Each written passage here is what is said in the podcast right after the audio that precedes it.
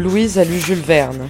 Elle a lu Jules Verne, elle a pris son sac, a fermé la porte derrière elle et elle est partie. C'était lundi. Maintenant, elle sait que la Terre est ronde et qu'il est possible d'en faire le tour en 80 jours. Elle n'a plus peur de tomber et elle se dit qu'en allant tout droit, elle devrait bien arriver quelque part.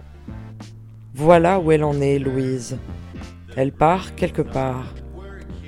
La veille, elle a rencontré un type, Antoine. Elle l'a rencontré dans un pub qui sent l'urine. Ça sentait aussi la laine de son père quand il rentre du boulot. Antoine aussi avait la laine de son père. Ça lui a plu. C'était familier, rassurant.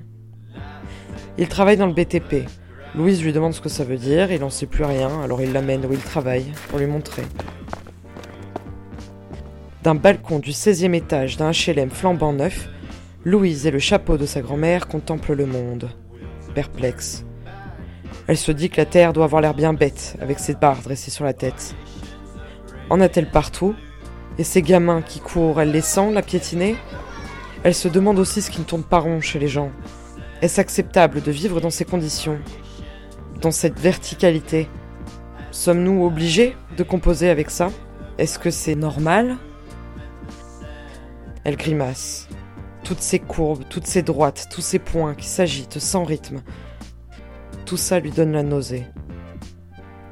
Antoine observe, un peu en retrait, et se demande si la jeune fugueuse va sauter, ou si elle est riche.